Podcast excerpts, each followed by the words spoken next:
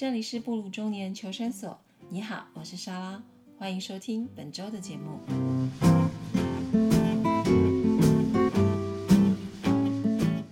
Hello，大家好，我是站长莎拉，这里是布鲁中年求生所第八集，很高兴又在空中跟大家见面喽。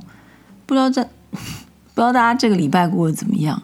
我就是觉得到了年底，时间过得真的是飞快，一个礼拜好像没有做什么事情，可是就呃一下就到了那个礼拜五了。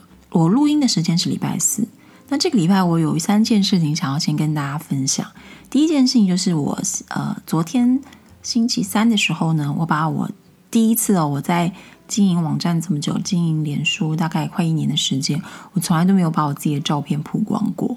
虽然有一些自媒体的经营也是不会放，也是不会曝光自己的长相，呃，可是呃，我在看了一些文字呃一些自媒体经营的书的时候，他们有提到过，就是说，如果你不让人家看到你的长相，人家对你其实会有距离感。那其实我当初不喜欢放照片的最大原因，是因为我就觉得我自己长得不好看，我就觉得我跟照片中的人一点都不像，可能也对自己没自信啊，所以我就也不喜欢放照片。可是时间过久了之后，呃，我可能觉得我这辈子应该也不会去整形，可能也只能接受自己的长相了。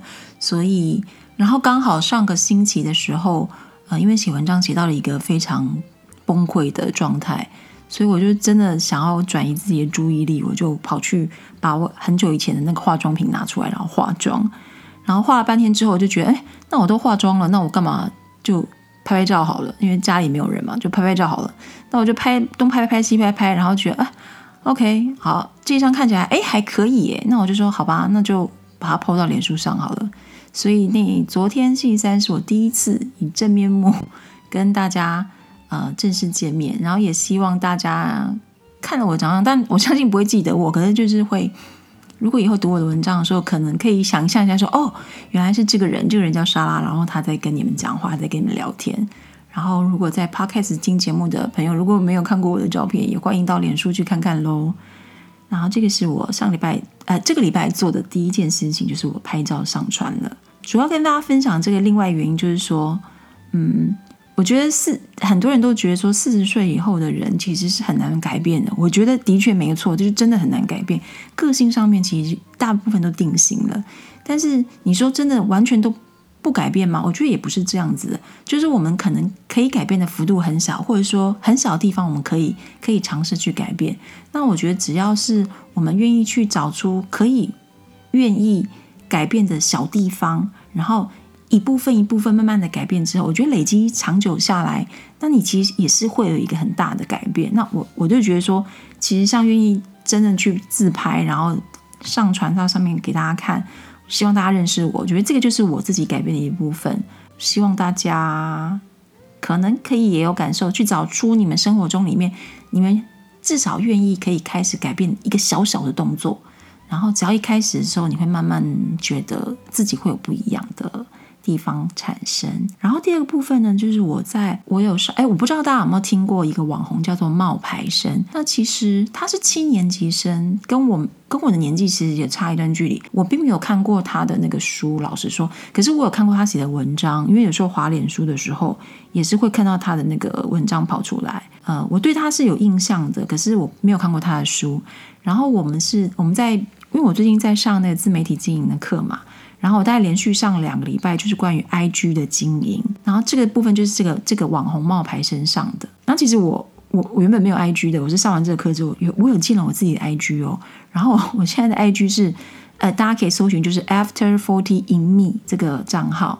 然后不过我还没有破文章，我只是把档案建立起来。欢迎大家呃有 IG 的朋友可以加我，因为我我目前还没有照片，因为我最近都没有出门。我有拍新照片的话再上传。好，重点就是说，这个冒牌生，呃，在上这两个这两周的课，在教 IG 的经营，呃，他其实教教的不错啦，因为我觉得他把一些基本的重点都教给大家，都教给上课的同学。然后，可是因为我其实对 IG 的那个呃操作不熟悉，因为我我没有碰，我目前只有脸书。所以我对课程内容，老实说，我上完课有一点忘记了。可是我想分享一件事情，是说在课程的最后，他有分享了 一部分就是关于他对于负面评价的一个经营的方式。那这个他对负面评价经营者的比较深刻的经验，是因为来自他自己本身就有很多的负面评价。如果大家可以上网去搜寻，就是“冒牌生”三个字的话，你就会发现他之前他他的成名非常的早。他成名二十出头，所以他就成名，他就写了书。可是他也很快就遭受到了负面形象的问题，因为好像所谓的抄抄袭事件。那这个部分大家可以上网找一下。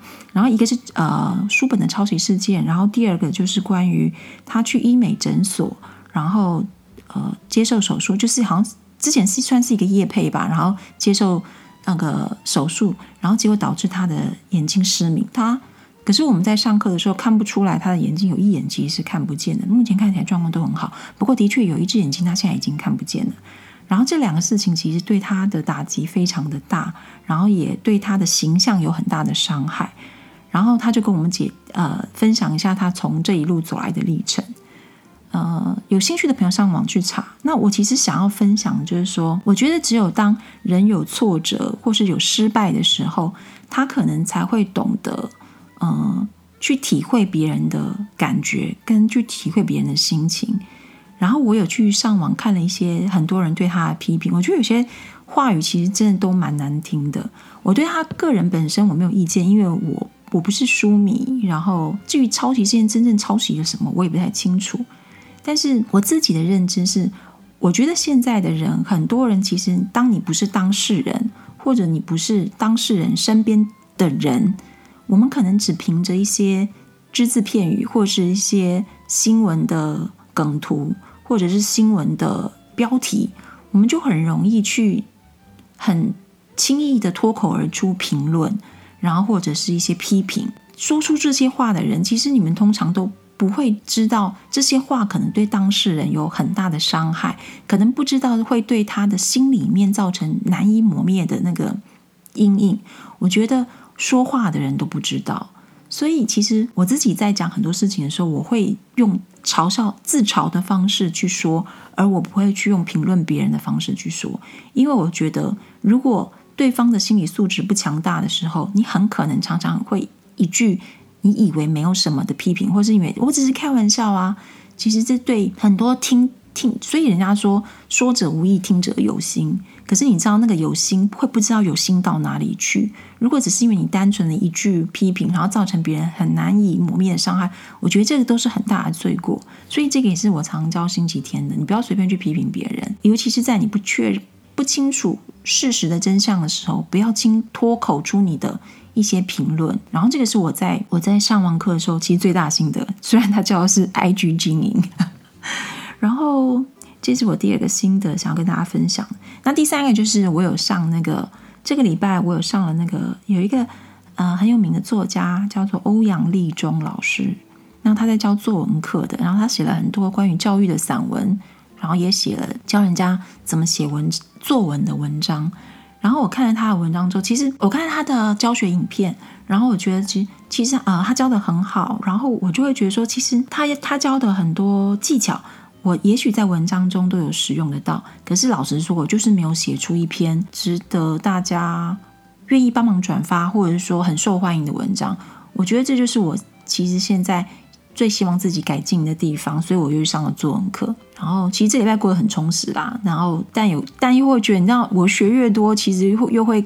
感觉越恐越紧张害怕，就是我觉得自己要改进的地方真的很多，所以反正我一切都在还还在努力当中，然后希望大家就是继续给我加油打气。然后这个就是我这个礼拜的一些新的分享。那接下来这个礼拜又到了我们写作疗愈的部分，那这个写作疗愈的旅程来到了莎拉的小学时光。这个礼拜要分享的就是站长求学生涯当中，我觉得自己最不鲁蛇的时光，就是我的小学。那就欢迎大家。这个礼拜听我的这篇文章分享喽。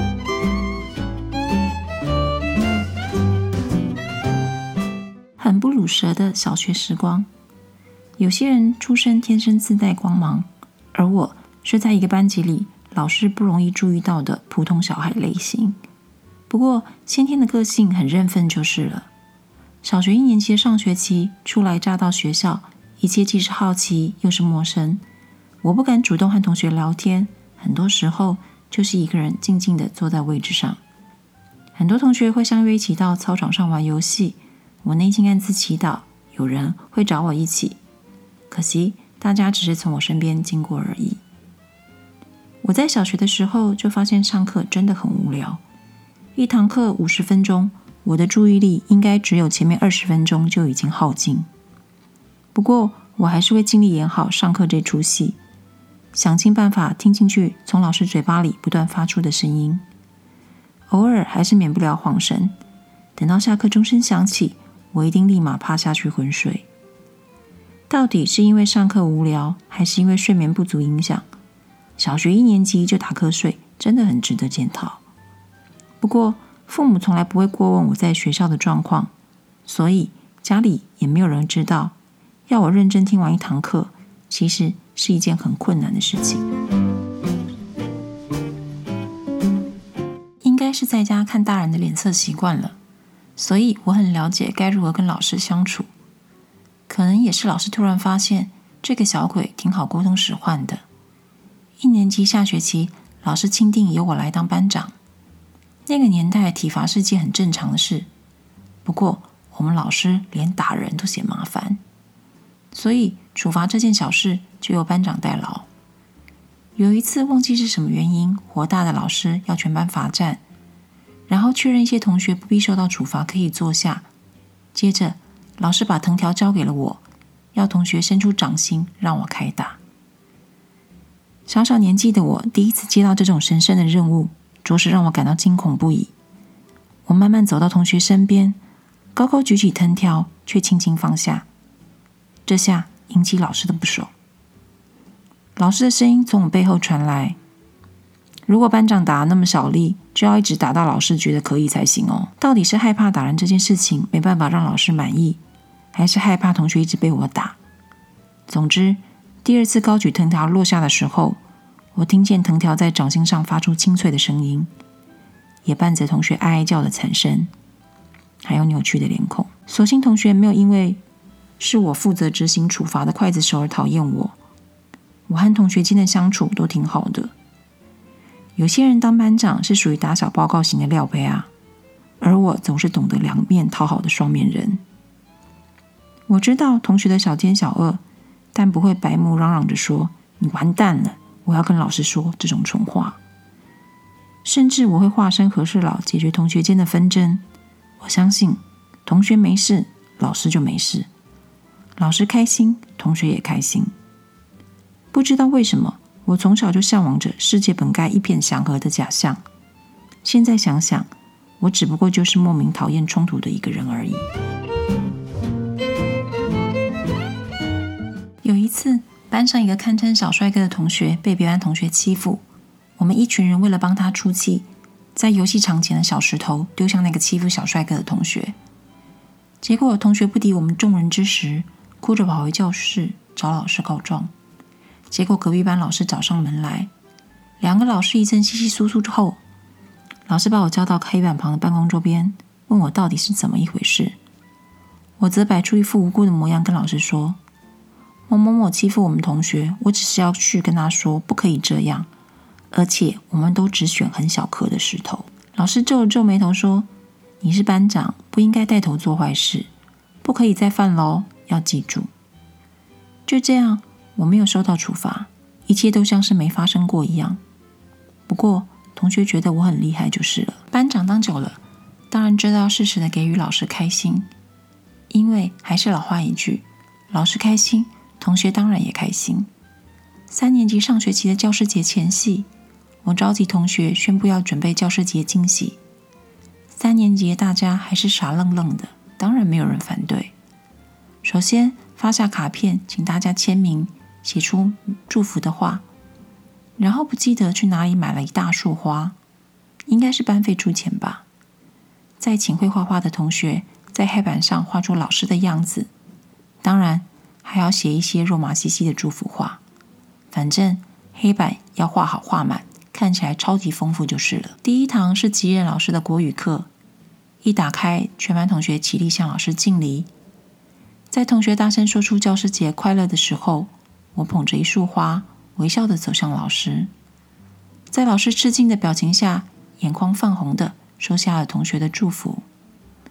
看到老师如此感动，我觉得自己又完成了一件很厉害的事。事后老师问：“这些都是你准备的吗？”当时我的表情一定超级骄傲吧？我回答：“是的，是我想的。”我一直记得老师当时感动的表情。现在想起来，我的确很在乎身边的人是否开心。全先生对我的表现会开心吗？老师对我的计划惊喜会开心吗？我不断要求自己要带给别人开心，却忘记了如果没有这些东西，我自己还开心的起来吗？从一年级下学期开始，不管是老师指派或是同学投票，我一直都毫无悬念的担任班长，直到五年级下学期的时候。也许是同事的同学都觉得我一定是班长的不二人选，所以投票的时候，同学明显爱投不投的。结果票数计算出来，竟然是另一个同学出任班长，大家都很惊讶，包括我自己也是。大家像是怕我会难过一样，又赶紧推举我担任风纪股长。老实说，我挺尴尬的，因为一直很习惯的班长头衔突然不见了。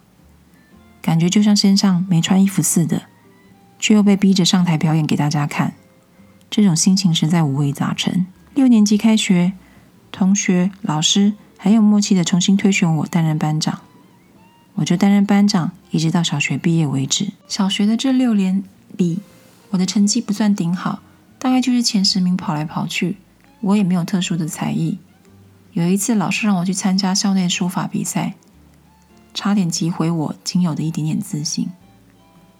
不管是长相还是学业，真的很平凡的我，在小学担任班长的日子里，得到很多快乐的回忆，还有老师对我的肯定。只是这些记忆随着毕业、升学、长大，一点一滴消失在时间的大海里。如果不是下定决心记录自己的故事，我对小学时候的回忆已经越来越模糊了。虽然我住的地方离小时候就读的国小其实很近，但是每当我路过多次整修的校园外头，我知道这已经不是三十七年前全先生第一次带我走进的小学了。那个全先生和我走过的教室走廊，那个和同学一起奔跑的操场，都肃然停留在离歌高唱、毕业离校的那一天早晨，再也不见。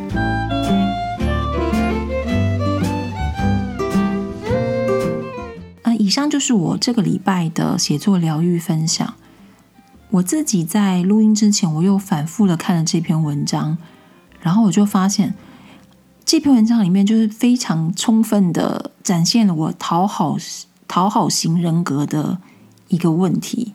那为什么我会有这么严重的讨好讨好别人倾向？我觉得最大原因就是因为我从小生活在一个很严格的家庭环境里面。小时候，只要我爸爸在家的时候，我跟你讲，我们全家人真的都非常的紧绷。我们不知道我们做了什么事情之后，我爸爸就会生气，然后就爆炸。我们不知道，所以我们都要小心翼翼。那你知道吗？在那种状态下生活久了，那我自己就会觉得说，那要到底要怎样才才不会发生那个爆炸的情形啊？那就是。让他开心啊，让我父亲开心啊，那你就是尽量去做让他开心，然后去讨好他的事情。只要他开心，大家都开心了，家里的气氛就会很好。所以我觉得我那个性格就是默默的在那样的环境下不知不觉的养成的。可是你们知道吗？这种讨好型的人格就是把别人的需求放在自己的需求前面。然后你也没有办法自己肯定自己，因为你必须透过别人的肯定，你才能说：“哦，原来我做的很棒，哦，原来我做的还不错嘛。”所以你知道吗？这样个性的人，也就是现在我现在的我，这样活的其实是很辛苦的。所以我就是想要借由我自己的故事记录，然后提醒我自己，在这样星期天的时候避免这种问题，也希望借由我的故事分享，提醒大家。我知道，像我们这样过四十岁，我们已经很难改变自己的个性了。可是我们在教育下一代的时候，是不是应该告诉下一代，你应该要先去理解自己的问题，而不是急急于去讨好对方？我们应该要先去急很难，就是说，我们应该做父母的应该主动去理解孩子，而不是希望孩子这么小的时候就应该要去理解父母为什么会那么生气暴怒。总之，反正我的人生已经过了，那我希望，我希望我的下一代不要跟我有一样的问题。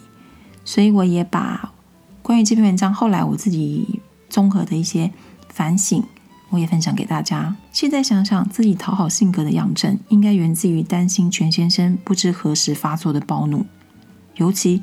暴风雨前的紧绷更令人难以忍受，所以我讨好全先生，讨好老师，讨好主管，但始终忘了学会讨好自己。也许默默被父亲影响教养方式的我，也让星期天开始懂得讨好，懂得观察我和布莱恩的情绪，超乎了这年纪该有的单纯。讨好是一种表现，不全然是件坏事，但我得告诉星期天，你这一生无法讨好所有的人。我们最该练习的是，先学会讨好自己吧。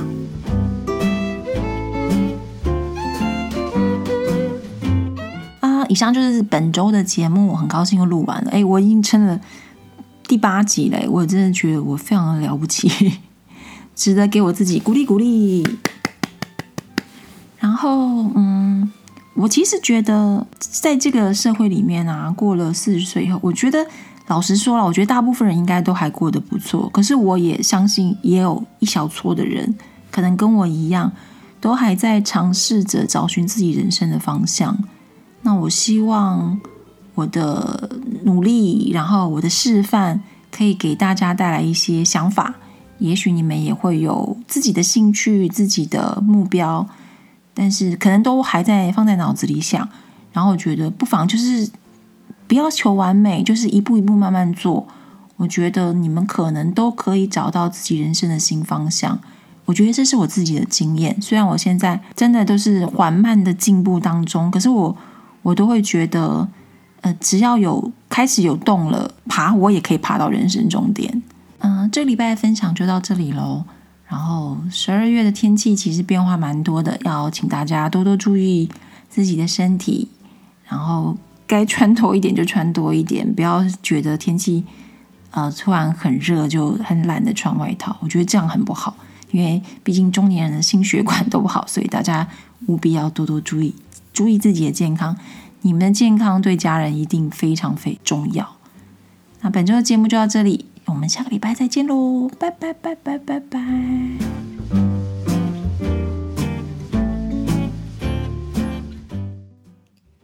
节目就到这里结束喽，谢谢大家的收听。布鲁中年求生所每周五定期更新，欢迎大家订阅我的节目，也要记得给我评分哦。有空记得到我的网站 afterfortyinme.com 逛一逛。我们下周五 podcast 再见喽，拜拜。